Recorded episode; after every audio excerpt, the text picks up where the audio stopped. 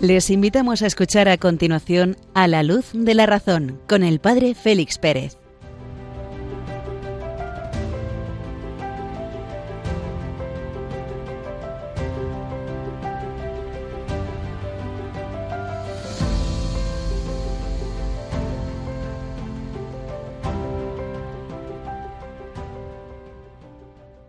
Muy buenas noches, queridos oyentes de Radio María Recibid un cordial saludo del Padre Félix Pérez, que os habla desde Béjar, en Salamanca. Una noche más encendemos la lámpara de la razón, la pequeña y sencilla luz de nuestra razón ante la inmensidad de la luz de la fe. El punto diez de la encíclica Fides et Ratio va a ocupar brevemente el primer espacio de este programa para dar paso a un poco más extenso en su contenido la segunda y sobre todo la tercera parte. En la segunda abordaremos las teorías afinalísticas de la evolución, aquellas que sostienen que la evolución no persigue ningún fin. Para concluir en la tercera parte del programa de esta noche, estudiando a un biólogo, Jacques Monod, este biólogo francés que publicó en 1970 un interesante libro, El azar y la necesidad, que dio mucho que hablar en aquel momento y que sintetiza perfectamente lo que son estas teorías afinalísticas. Y sin más nos adentramos ya en la primera parte, precedidos de estos momentos musicales.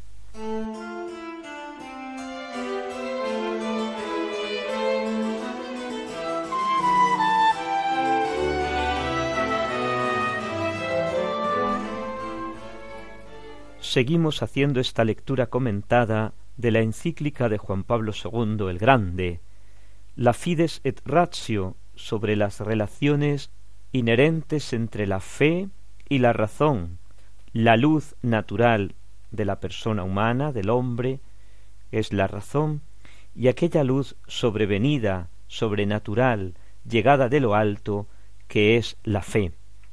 En el número diez, que es muy breve, también va a ser breve esta primera parte hoy, el Papa subraya uno de los primeros capítulos de la Constitución dogmática sobre la divina revelación, la Dei Verbum.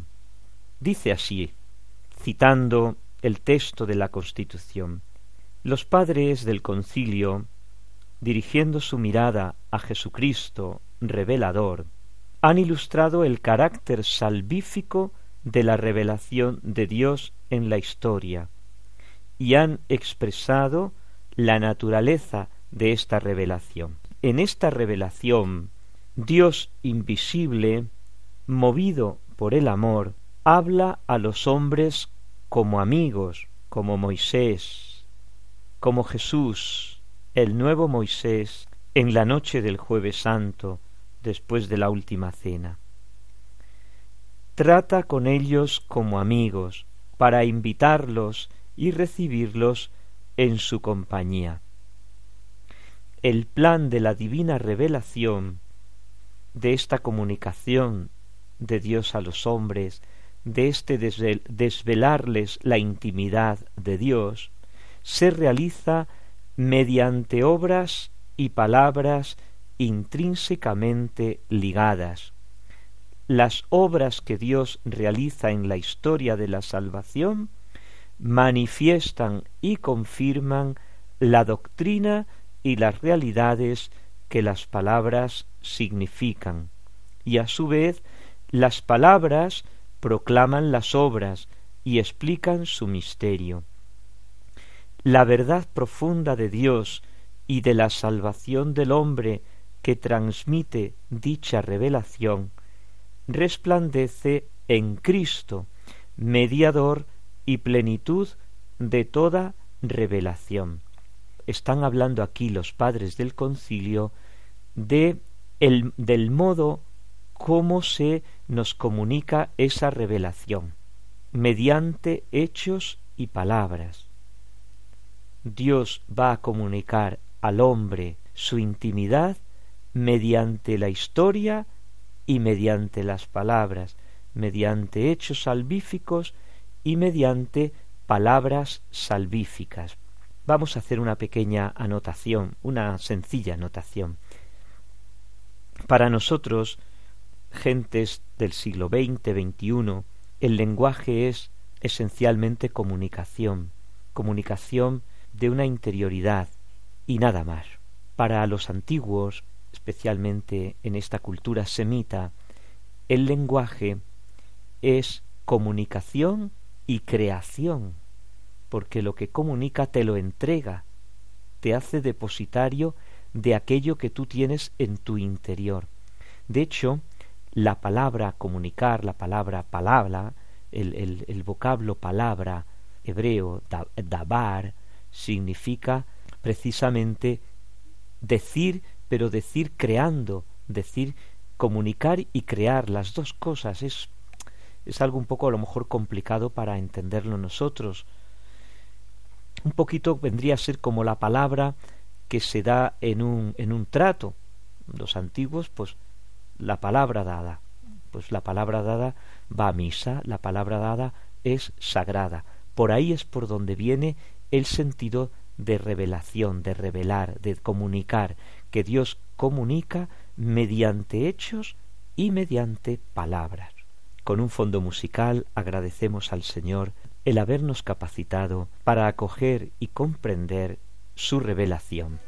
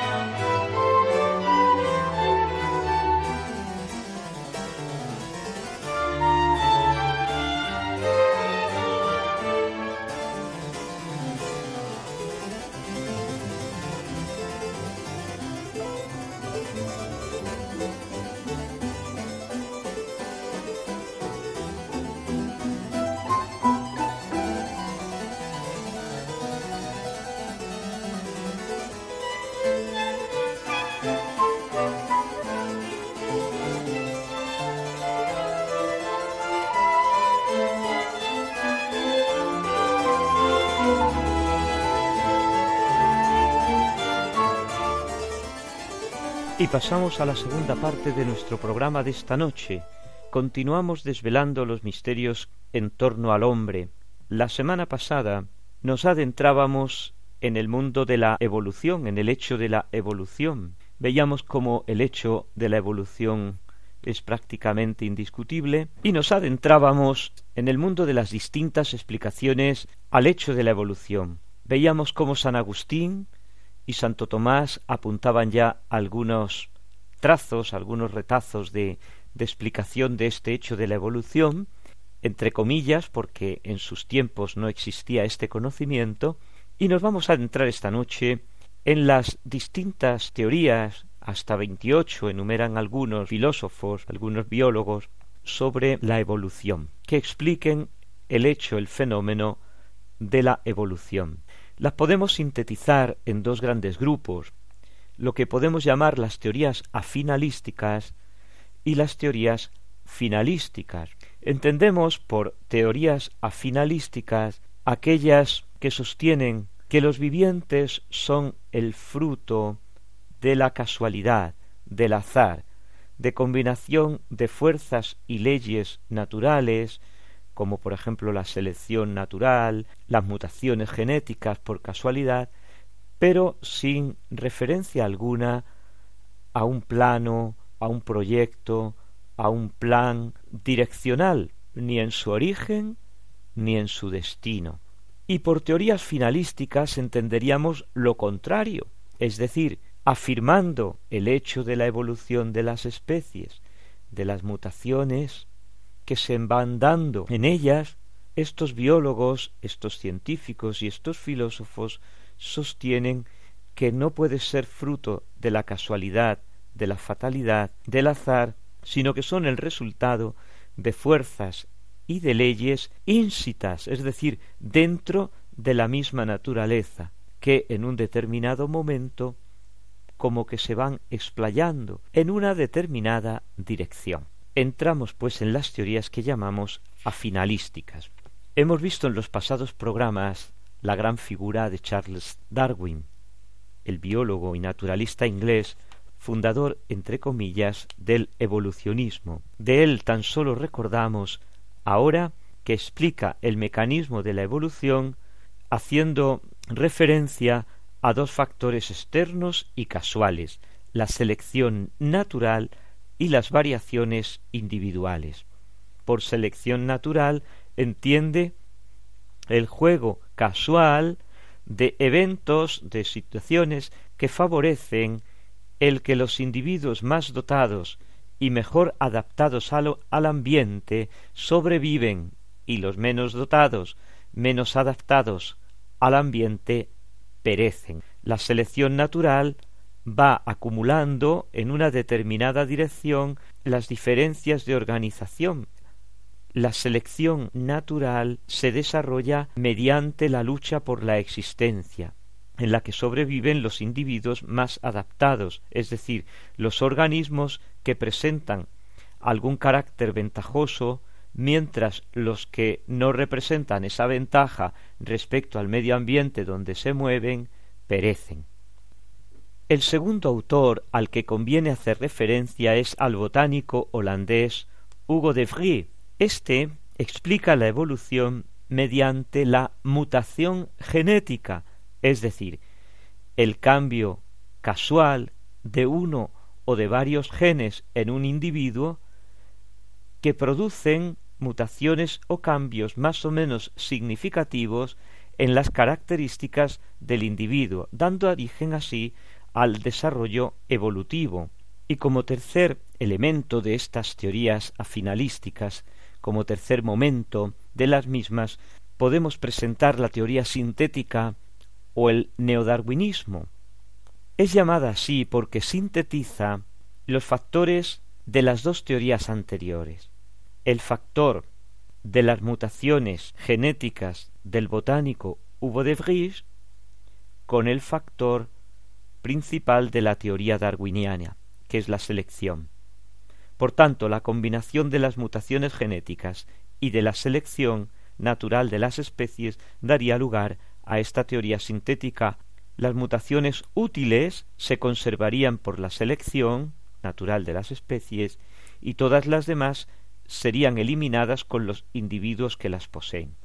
Las pequeñas mutaciones, sumándose en varias generaciones, habrían producido todas las formas de los vivientes con sus órganos y con sus funciones, incluido el hombre. La teoría sintética, por tanto, tiende a explicar no sólo las modificaciones graduales que se pueden dar dentro de los grupos menores, sino también aquellas que se dan entre los grupos mayores de las distintas especies.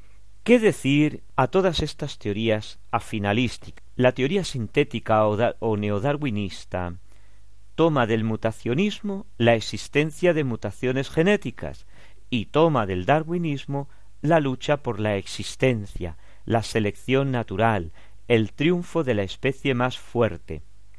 La evolución se produciría en virtud del juego combinado de estos dos factores, por un lado las mutaciones casuales y por otro la selección.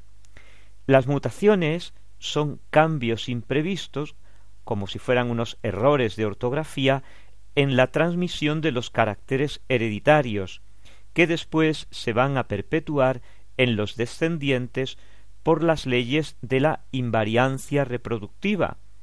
La selección elimina los cambios nocivos, la selección favorece los cambios útiles. Sumando los cambios útiles se pueden obtener diversidades morfológicas y funcionales notables. Y estas diversidades, favorecidas por la lenta duración de los periodos geológicos y por las particulares condiciones ambientales, habrían formado las estructuras, los órganos, los sistemas, las propiedades de todos los vivientes, tanto los existentes como los extinguidos. Así, por ejemplo, pues se habrían formado los ojos útiles para ver, los pulmones para respirar, las piernas en vez de las aletas, las manos, los brazos en vez de las alas.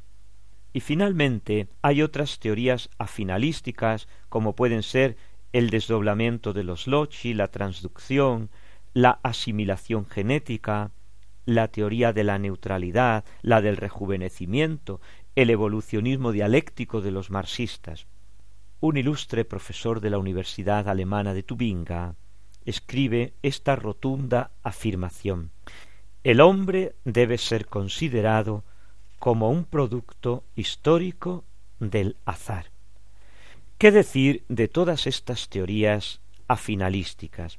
Vamos a hacer algunas observaciones desde el punto de vista científico, para dejar paso después a otras observaciones desde el punto de vista filosófico.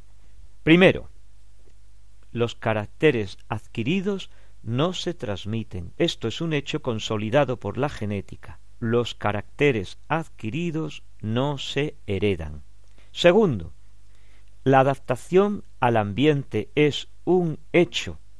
Está confirmado que la adaptación al ambiente en el proceso evolutivo es un hecho.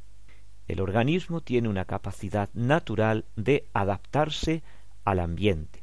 Tercera, las mutaciones genéticas que se dan en el individuo son muy pequeñas. La genética demuestra que existen pequeñas, pequeñísimas modificaciones hereditarias debidas a mutaciones del patrimonio genético. Estas modificaciones que se dan espontáneamente en la naturaleza o que se producen artificialmente en un laboratorio, casi siempre son nocivas para el individuo y producen malformaciones. Las mutaciones se dan tanto en la naturaleza como en el individuo, pero casi siempre son nocivas para el individuo. Producen malformaciones. Y también hemos de decir que estas mutaciones tan pequeñas no producen un cambio sustancial de estructura y siempre ocurren en individuos de la misma especie. No hay paso de una especie a otra por mutaciones genéticas. Y luego tenemos que hacer una pequeña observación. Si las mutaciones se verifican casualmente, ¿por qué tendrían que verificarse siempre en la misma dirección? ¿Por qué las sucesivas mutaciones no podrían destruir lo que han conseguido las anteriores? Cuarta observación. Si estas mutaciones son tan pequeñas, se requieren mutaciones mayores. Por tanto, el mecanismo mutación-selección natural no es válido en la formación de nuevas estructuras. Pongamos un ejemplo. Si el cuello de la jirafa ha aumentado un metro en mil generaciones, esta mutación evolutiva se debería a un aumento de un milímetro por cada generación de jirafas. Pero esta ventaja es prácticamente inútil respecto a la selección, incluso respecto a la adaptación al medio. ¿Qué consigue una jirafa con elevar su cuello un milímetro? Nada. Lo reconocen los mismos seguidores del neodarwinismo que recurren a mutaciones desconocidas. Pero claro, recurrir a mutaciones desconocidas es muy gratuito. Quinta observación. El tiempo geológico del que disponemos, el tiempo que conocemos, no bastaría es totalmente imposible que un proceso tan lento pueda haber conseguido resultados tan imponentes que se han verificado en un tiempo geológico tan preciso y tan determinado. Y la sexta y última observación es cuanto menos curiosa. Si todo está regido por la ley de las mutaciones, ¿cómo es que tenemos especies de la edad primaria que no han cambiado, que no han mutado? Si todo está sometido a la mutación, ¿cómo es que hay especies que no han mutado? Y desde el punto de vista filosófico, vamos a hacer algunas observaciones también. Pasamos del plano científico al plano más estrictamente de la razón, a la luz de la razón. Las teorías afinalísticas afirman que las causas de la evolución son fortuitas y casuales. Para algunas teorías, las causas son internas al organismo, por ejemplo, las mutaciones genéticas. Para otras teorías son causas externas al organismo, como por ejemplo la selección, la adaptación al ambiente. Incluso para otros pueden ser mixtas. Todas estas teorías niegan la finalidad en la naturaleza e intentan explicar la vida y su desarrollo hasta el hombre con el solo concurso de causas físico-químicas, de eventos fortuitos y casuales. Filosóficamente, la evolución entendida así está en contradicción tanto con el principio de razón suficiente como con el principio de finalidad. Supone, en efecto, que los vivientes más perfectos deriven de los menos perfectos sin intervención de una causa proporcionada. Es decir, que en el mundo no hay leyes ni direcciones preferenciales, es decir, finalidad. Ahora bien, en un mundo puramente casual, en el que no hay leyes, causa eficiente, ni direcciones preferenciales, causa final, no existirían combinaciones estables, y mucho menos vivientes, porque igual que se forman, se destruirían. Sin embargo, lo que nosotros observamos en nuestro mundo al abrir los ojos son vivientes que se forman, que se mantienen y que evolucionan siempre con formas más complejas y perfectas. La formación y la evolución de los vivientes, por tanto, no puede ser obra de la casualidad. ¿Podemos recurrir a la gradualidad en la evolución de los vivientes? ¿Podemos recurrir a la larga duración del tiempo? Ni lo uno ni lo otro. ¿Por qué? Primero, la gradual formación de una estructura, que por sí misma es improbable, no disminuye su improbabilidad, porque si estamos en un mundo sin direcciones preferenciales, por tanto de improbabilidad, ¿cómo se va a formar gradualmente? Esa improbabilidad se iría multiplicando en la medida en que se va desarrollando el tiempo, con lo cual, en vez de formarse una estructura, se deformaría esa estructura. Y segundo, ni siquiera la enorme duración del tiempo supera esta dificultad, porque si el tiempo aumenta la probabilidad de que se forme una estructura compleja, aumenta también la probabilidad de que en los sucesivos instantes esa estructura compleja no persevere, no se mantenga, sino que venga destruida o se deforme. El problema que se encuentran las teorías afinalísticas por doquier es las leyes estables y las direcciones preferenciales. Y desde el punto de vista de la filosofía, a la luz de la razón, todo efecto exige una causa proporcionada. Si observamos en la naturaleza una dirección, estamos observando una finalidad. Y si observamos una dirección, una finalidad, tendremos que retrotraernos para buscar una causa que explique esa dirección, esa finalidad. Y se nos está yendo el tiempo profundizando en estas teorías afinalísticas. Dejaremos para el próximo programa un breve análisis de las teorías finalísticas para dar por concluida la cuestión de la evolución de las especies.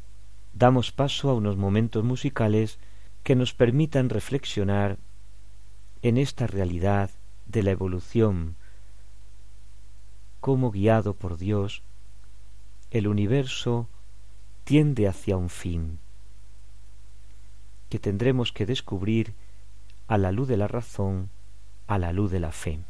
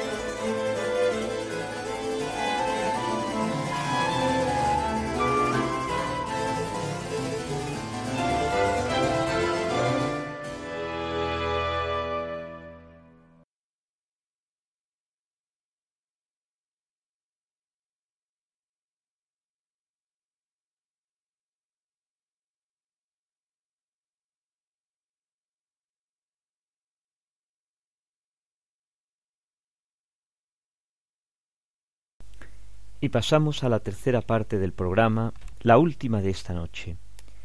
El autor y su obra. Hemos visto en los programas anteriores al hilo del hecho de la evolución, al caballero de Lamarck, verdadero fundador del evolucionismo, a Darwin, que con sus viajes oceánicos dio un gran impulso a las ciencias y a la investigación biológica, y hoy nos vamos a detener al quizá más filósofo de los tres, Jacques Monod, este biólogo francés al que vamos a dedicar esta noche unos breves momentos. Influido por el existencialismo de Sartre y por el estructuralismo, este célebre biólogo francés rechaza todo finalismo en la evolución como un antropomorfismo que no es lícito aplicar a la naturaleza.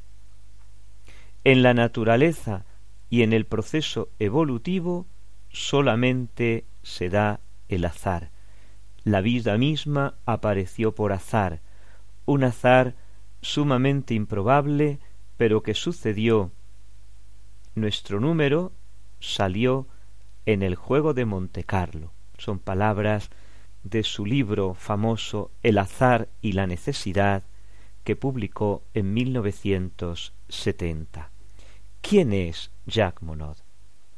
Nace en París en 1910 y fallece en Cannes en 1976. Este biólogo francés condecorado con la Cruz de la Guerra por sus servicios en la resistencia durante la Segunda Guerra Mundial después de haber trabajado en el Instituto Tecnológico de California, vuelve a París y en 1945, al finalizar la guerra, ingresa en el Instituto Pasteur, del que será director hasta 1954 y donde creó el Departamento de Bioquímica. Pionero de la genética molecular, fue galardonado en 1965 con el Premio Nobel por sus descubrimientos relativos al control genético de las enzimas y a las síntesis de los virus. Se licenció en la Sorbona y se convirtió en profesor de zoología. En 1936, con 26 años, se dirigió a California, al Instituto de Tecnología, y en el Instituto de Tecnología entró en contacto con el genetista Morgan, recibió el doctorado en ciencias en la Sorbona de París sobre el crecimiento del cultivo de las bacterias, en el cual mostraba que el crecimiento de las bacterias obedecía a simples leyes cuantitativas y después de la guerra entró en el Instituto Pasteur de París, jefe de laboratorio, director de bioquímica celular, la cátedra de bioquímica en la Facultad de Ciencias y la cátedra de biología molecular en el Colegio de Francia en 1967. Premio Nobel en 1965 publicó la obra que nos interesa, El azar y la necesidad, ensayo sobre la filosofía natural de la biología moderna, en 1970, que tuvo una inmediata difusión, suscitando vivas polémicas y discusiones. La mayor parte del libro está dedicada a una exposición sucinta que quiere ser divulgadora de los contenidos capitales de la bioquímica en el momento actual de su desarrollo.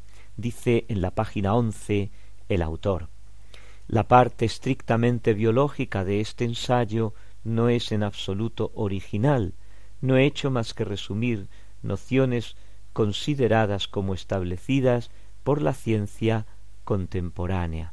Al final de la obra, más filosófica, entra en una consideración de la ciencia como explicación global del universo y del hombre.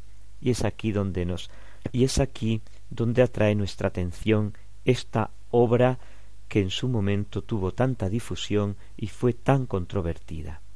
Comienza el autor por examinar las diferencias existentes entre los seres artificiales y los seres naturales.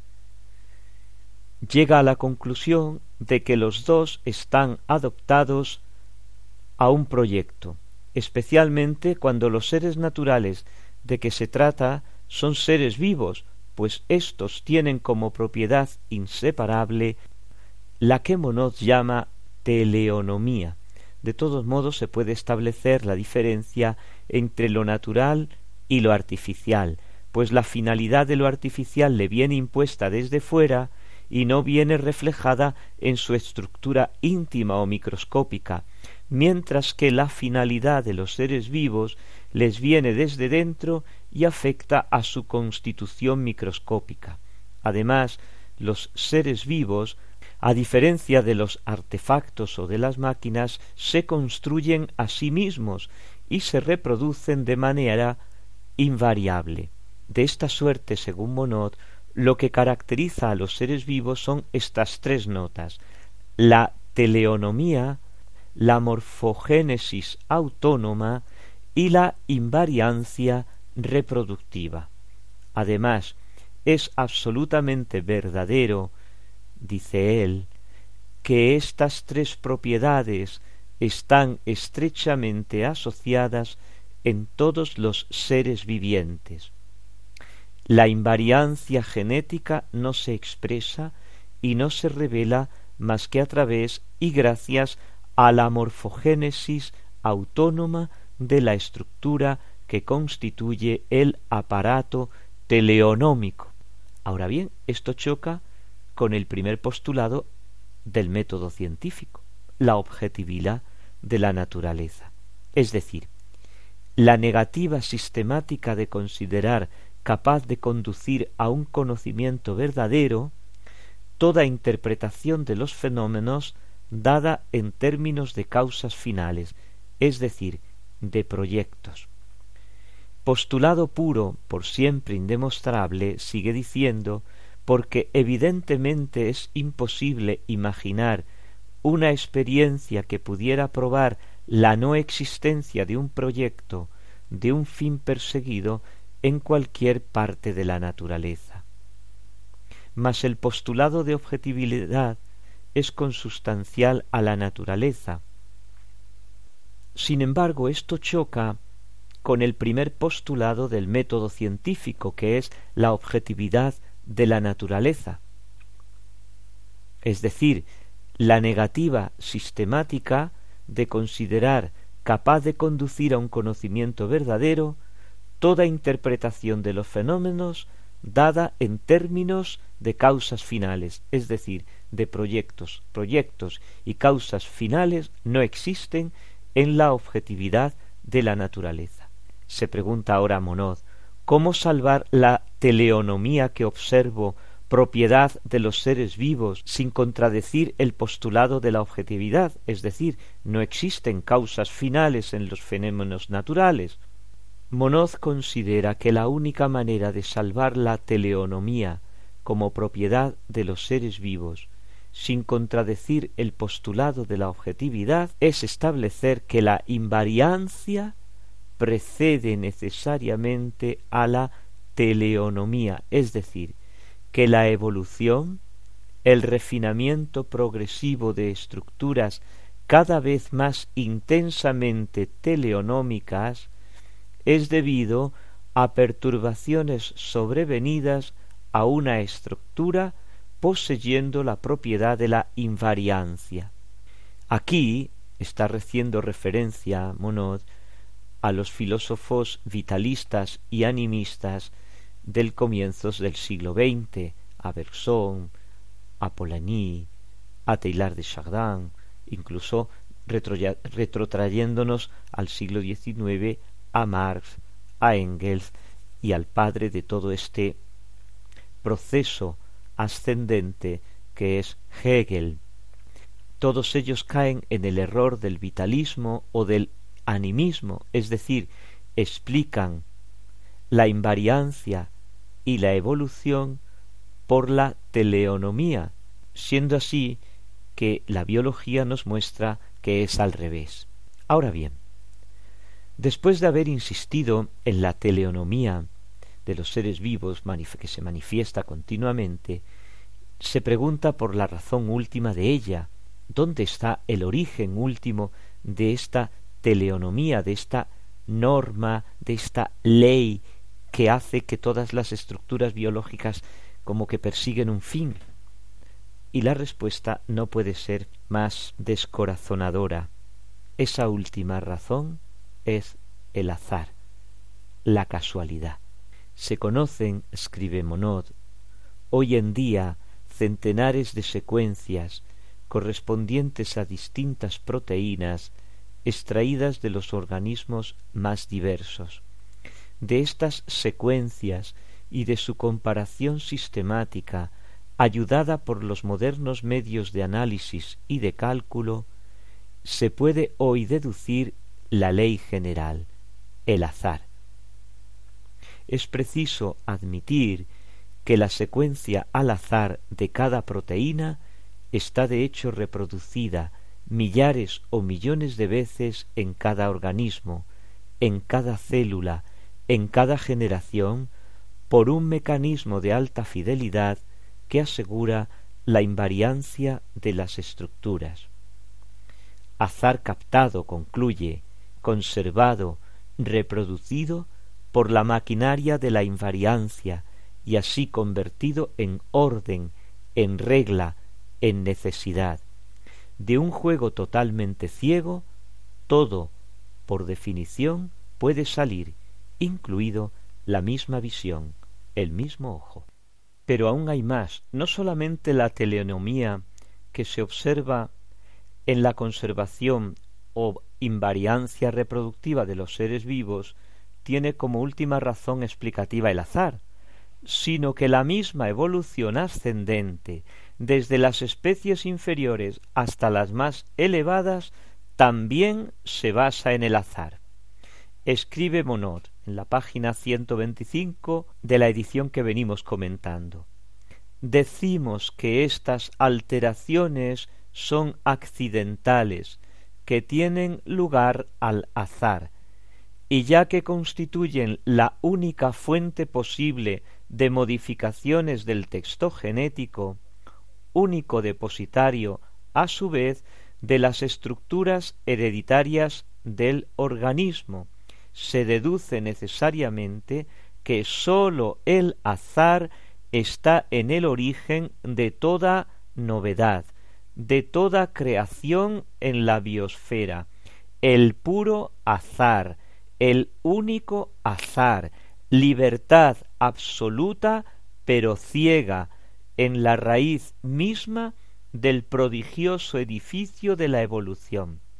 Esta noción central de la biología moderna no es ya hoy una hipótesis entre otras posibles o al menos conciliables. No, es la sola concebible como única compatible con los hechos de observación y de experiencia.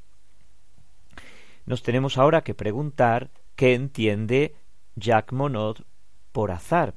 Y dice él, un párrafo más adelante, se emplea esta palabra, por ejemplo, a propósito de los juegos de dados o de la ruleta, pero estos juegos mecánicos y macroscópicos no son de azar, lo pone entrecomillado, sino que en razón de la imposibilidad práctica de gobernar con una precisión suficiente el lanzamiento del dado o de la bola.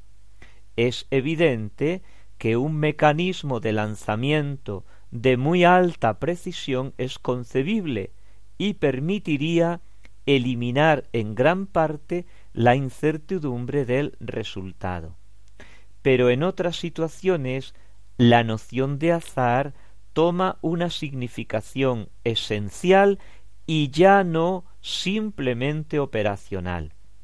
Es el caso, por ejemplo, de lo que se puede llamar las coincidencias absolutas, es decir, las que resultan de la intersección de dos cadenas casuales totalmente independientes una de otra.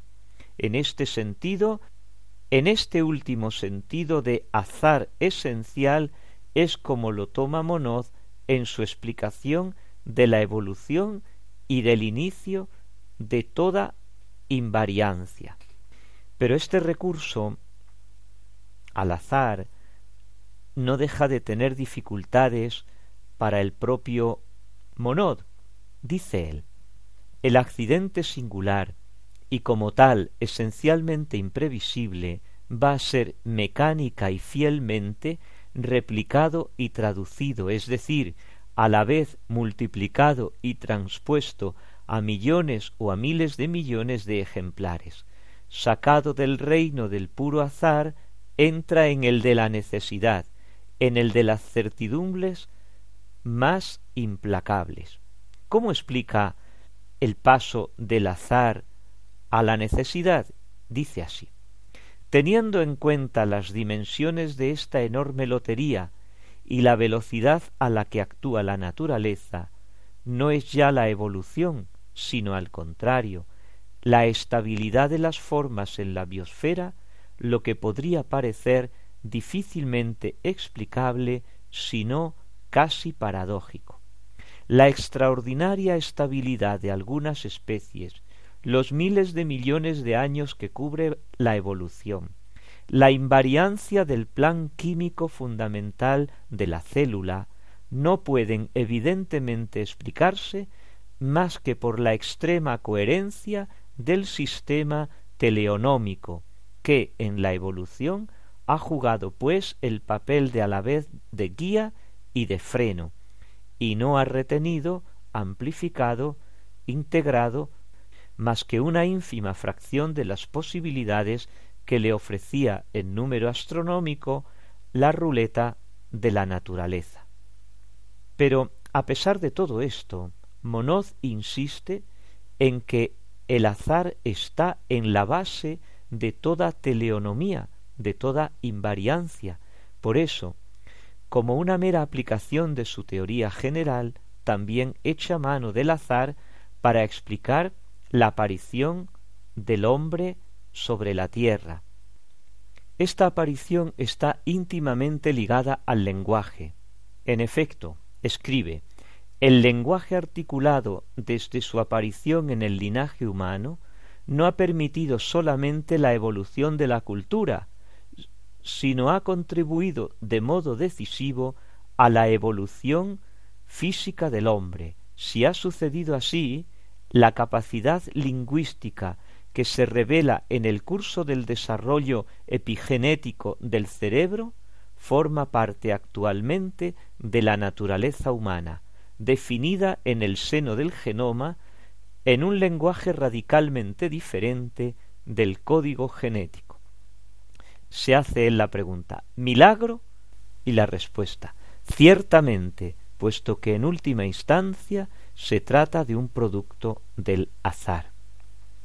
Vemos aquí que a Monod no se le escapan las dificultades que entraña su propia teoría del azar, pero la mantiene a pesar de todo, porque según él esta concepción del azar es la única compatible con los hechos. Luego hay cosas curiosas, por ejemplo, dice que el milagro está explicado, nos parece aún milagro, como escribió Mauriac, lo que dice este profesor es mucho más increíble aún que lo que nosotros, pobres cristianos, creemos. El mayor problema es el del origen del, del código genético, del mecanismo de su traducción. El enigma sigue, envuelve también la respuesta a una pregunta de un profundo interés. Y se sigue haciendo preguntas, y se sigue haciendo preguntas sobre el azar, sobre la necesidad, sobre la teonomía, y estas preguntas nos preguntamos nosotros, valga la redundancia y el juego de preguntas, ¿no le hace vacilar a Monod sobre su postulado de la objetividad? Nada, no hay manera de hacerle vacilar, sino que lo mantiene a toda costa, incluso a riesgo de anular toda ética o toda vida humana apoyada en valores. Escribe así, concluyendo ya él su obra. Desde el momento en que se propone el postulado de la objetividad como condición necesaria de toda verdad en el conocimiento, una distinción radical, indispensable en la búsqueda de la verdad, es establecida entre el dominio de la técnica y el del conocimiento.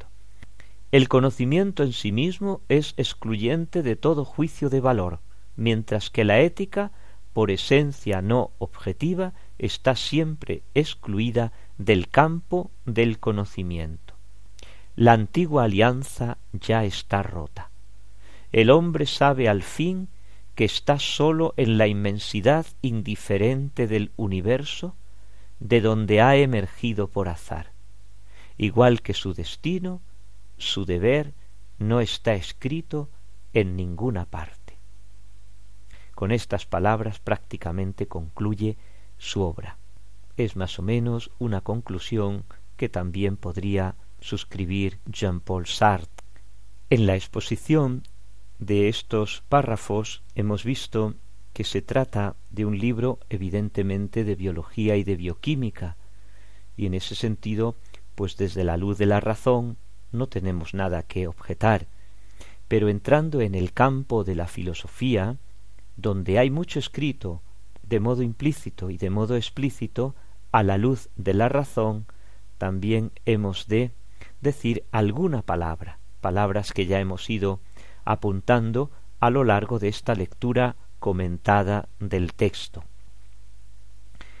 Concluimos de esta manera esta obra que en su momento representó un hito en las ciencias, en la filosofía de las ciencias, y que implicaba adentrarse en elementos fundamentales de la filosofía, cual es la objetividad, el sentido de la verdad, la causalidad final, el estatuto noxiológico y el estatuto ontológico, el origen del mundo, Dios creador, son algunas de las cuestiones a las que hace referencia este libro. Unos momentos musicales y concluimos nuestro programa de hoy.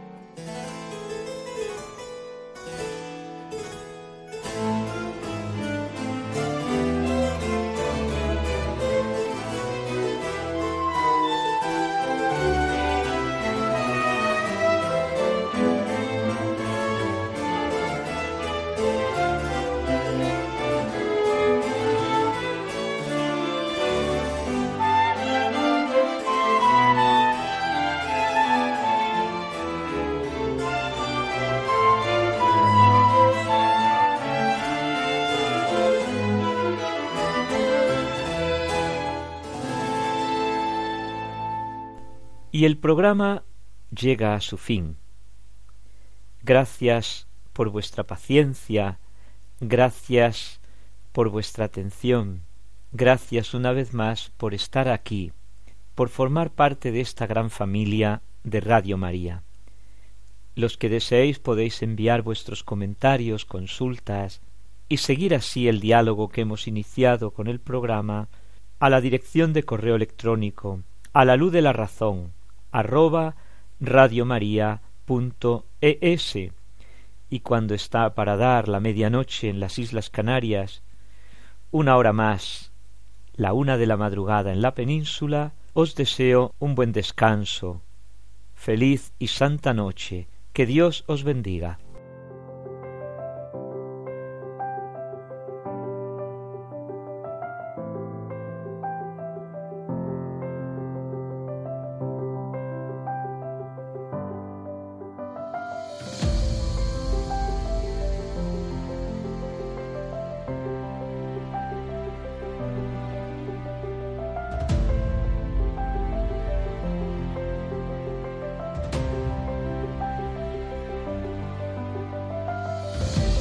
Han escuchado en Radio María A la Luz de la Razón con el Padre Félix Pérez.